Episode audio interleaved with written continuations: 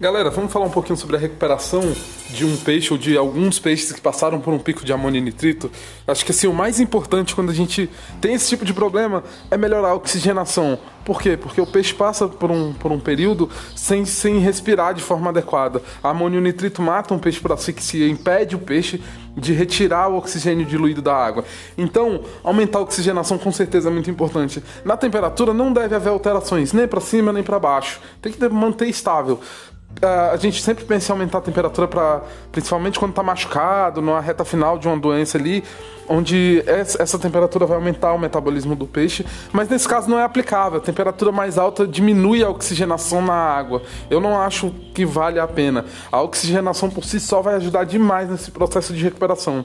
É, outra coisa que eu considero muito importante quando a gente está recuperando um peixe de um pico de amônio nitrito é diminuir a alimentação, na verdade, cortar a alimentação.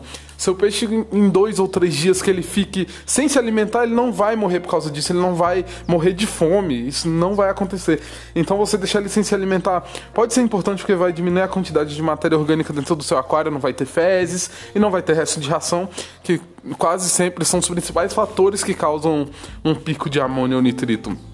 E assim, uh, uma coisa também que é muito importante, cuide bastante da questão dos parâmetros. Faça mais testes. Passou por um, por um pico de amônio nitrito, então nessa semana seguinte dá uma atenção especial ali, faça testes mais frequentes e acompanhe assim. A, a, uma TPA às vezes pode até solucionar. A gente às vezes fica postergando uma TPA, mas é isso que às vezes mantém nosso aquário super equilibrado.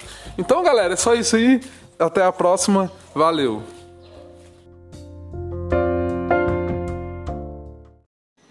Quantos peixes cabem no meu aquário, né? Já se perguntou isso? Acho que é uma pergunta também que a gente recebe muito aqui. E para falar um pouquinho disso, é, ela é uma pergunta muito subjetiva, né? É como eu perguntar quantas pessoas podem morar na minha casa. Depende.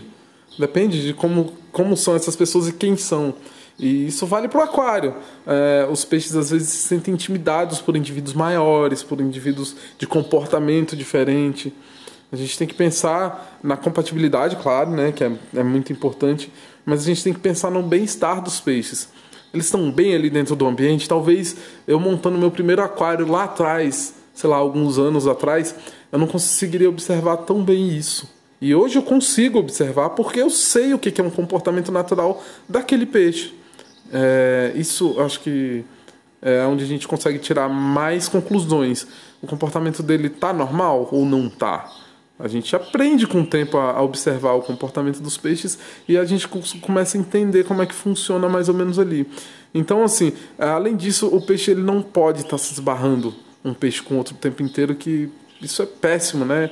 Além de, de tudo, vai acabar estressando alguns indivíduos. Os mais frágeis, com certeza, vão acabar se isolando e até morrendo primeiro, porque o estresse ele é muito danoso. A saúde de um peixe ele traz problemas até para o crescimento.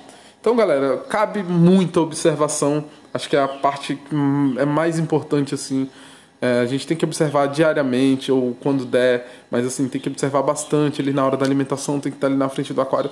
Nosso hobby é, é um eterno aprendizado, mas também é, ele é baseado na observação da natureza. Então a gente tem que ficar de olho, galera. Um abraço a todos, até a próxima, valeu!